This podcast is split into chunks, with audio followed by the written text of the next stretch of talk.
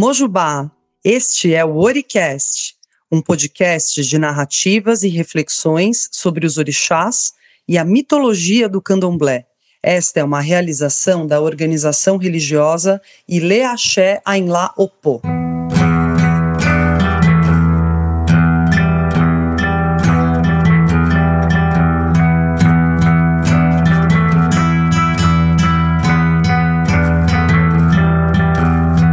Nesta primeira temporada, o tema é Iku, a morte, e serão retratados alguns mitos sobre orixás e seus encontros com Iku. Hoje você vai ouvir um Itan chamado Ajagunã ganha uma cabeça nova.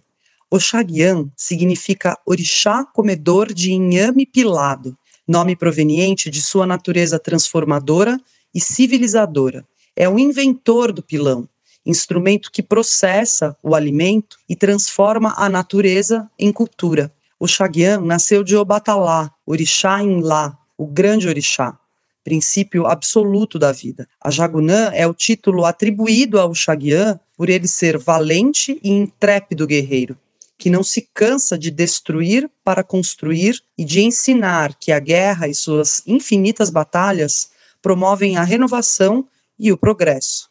Daí sua forte ligação com Ogum, dono do ferro e da forja geradora das ferramentas para o homem dominar a natureza.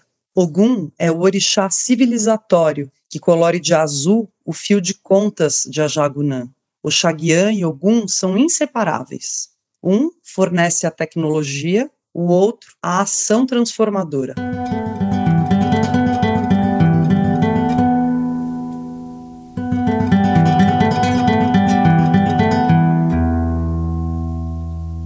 A Jagunã nasceu de Obatalá, só de Obatalá. Nasceu no Ibim, no Caramujo. Logo que nasceu, a Jagunã se revoltou. A Jagunã não tinha ori, não tinha cabeça e andava pela vida sem destino certo. Um dia, quase louco, encontrou Ori na estrada e Ori fez para a Jagunã uma cabeça branca. Era de inhame pilado sua cabeça, mas a cabeça de Inhame esquentava muito e a Jagunã sofria torturantes dores de cabeça. De outra feita, lá ia pela estrada a Jagunã padecendo de seus males, quando se encontrou com Iku, a morte.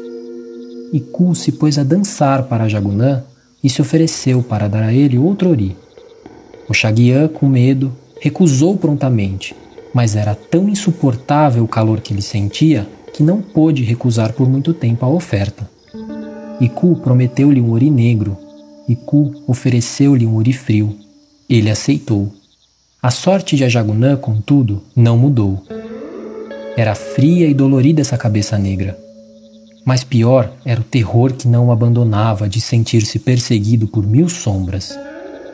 Eram as sombras da morte em sua cabeça fria. Então surgiu Ogum e deu sua espada para Jagunã. E com a espada ele afugentou a morte e as suas sombras. Ogum fez o que pôde para socorrer o amigo, com a faca retirando o orifrio grudado no oriquente. Na operação de Ogum, as duas cabeças se fundiram, e o ori de Oxaguian ficou azulado, um novo ori, nem muito quente, nem muito frio. Uma cabeça quente não funciona bem, uma cabeça fria também não. Foi o que se aprendeu com a aventura de Ajagunã. Finalmente, a vida de Ajagunã se normalizou. Com a ajuda de Ogum, mais uma vez, o orixá aprendeu todas as artes bélicas e assim venceu na vida muitas batalhas e guerras. Hoje o seu nome, como o nome de Ogum, é relembrado entre os dos mais destemidos generais. E foi assim que o Xaguiã foi chamado Ajagunã, título do mais valente entre todos os guerreiros.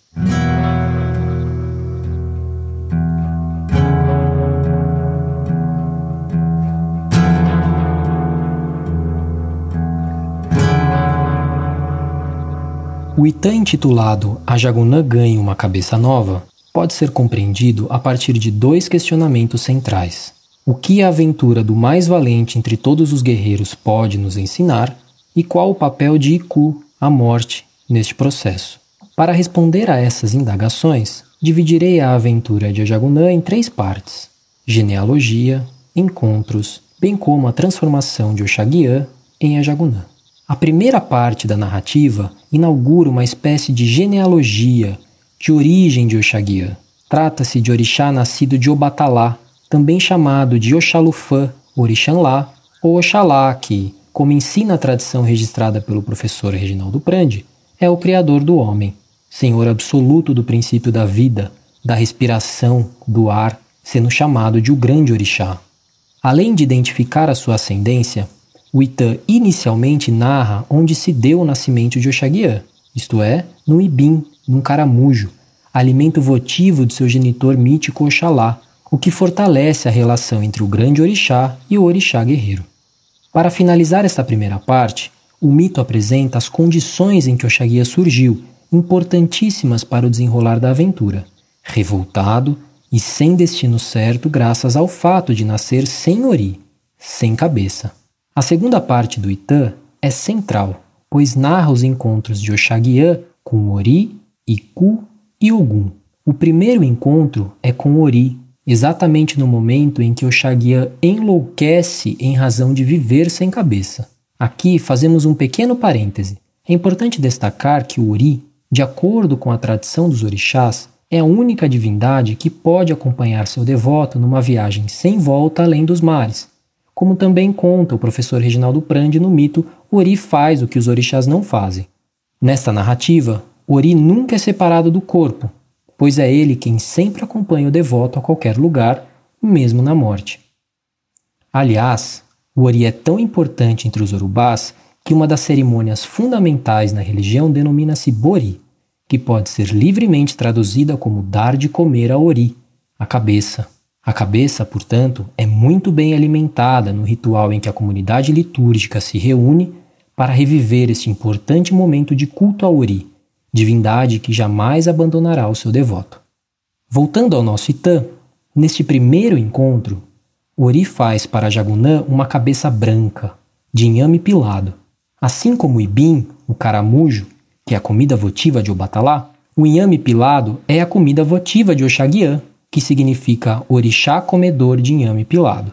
No entanto, esse ori feito unicamente com inhame pilado, de acordo com a narrativa, esquentava muito a cabeça de Ajagunã, que passou a ser alvo de dores torturantes. O orixá comedor de inhame pilado se encontra então com Iku, a morte. Neste segundo encontro, é fundamental perceber como a morte se apresenta. Ela dança para convencer a Jagunã a aceitar o ori oferecido, que inicialmente é recusado por medo. A morte, em outras palavras, tem o seu atrativo, a dança, para que seja recebido aquilo que por ela é oferecido. O medo de Oxaguiã, dessa maneira, é vencido pela dança de Ku, associada ao mal-estar insuportável decorrente do calor enfrentado pelo jovem descendente de Obatalá. Entretanto, como ninguém pode oferecer aquilo que não tem, a morte só pôde oferecer, através da dança, o que tinha à sua disposição: um orifrio, a dor e a perseguição.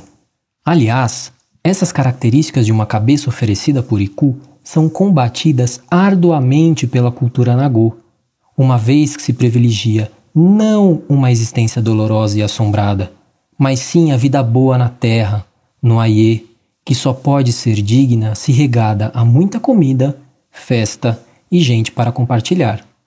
Por isso, a vida de Oxaguiã continuou sem destino certo. Com o ori negro oferecido por Iku, sua cabeça era também fria, dolorida, aterrorizada pela sensação de ser perseguida pelas sombras da morte. É neste contexto que a narrativa inaugura um terceiro encontro entre Oxaguiã e Ogum. Ora, é crucial observar que o número 3 nunca é sem importância entre os orubás, uma vez que toda a dinâmica do pensamento Nagô só pode ser efetivamente observada se houver um terceiro elemento, que põe em movimento todo o sistema. É assim, por exemplo, como ocorre com o som que traz ao mundo as divindades africanas. Este terceiro elemento surge com a junção de dois outros, isto é, as mãos em relação com os atabaques. O mesmo acontecerá com o surgimento da terceira divindade encontrada por Oxaguiã, Ogum, orixá civilizatório e senhor da tecnologia, das ferramentas e armas, como a espada, com a qual corta a narrativa introduz um novo terceiro elemento, um ori azulado, fruto do movimento entre o branco, relativo ao inhame pilado, e o preto sombrio de Iku. A nova cabeça de Oxaguian, portanto, é o grande ensinamento dessa aventura mítica.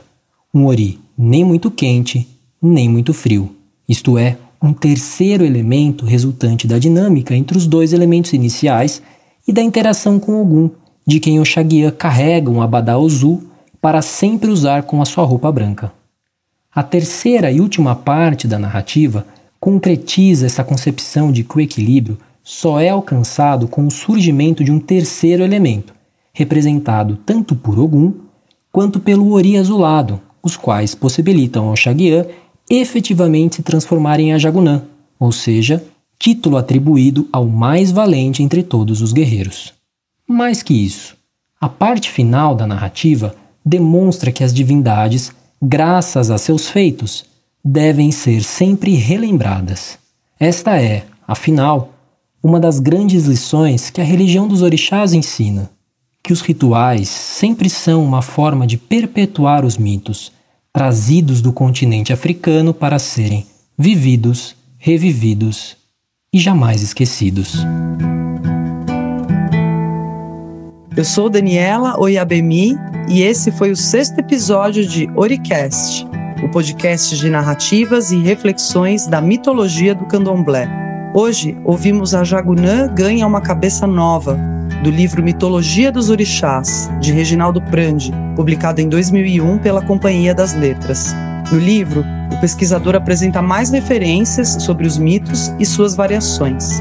A releitura deste titã foi feita por Fred Oxalaché, que também trouxe a sua reflexão. Por conta do coronavírus e respeitando o distanciamento social, todas as gravações foram feitas remotamente.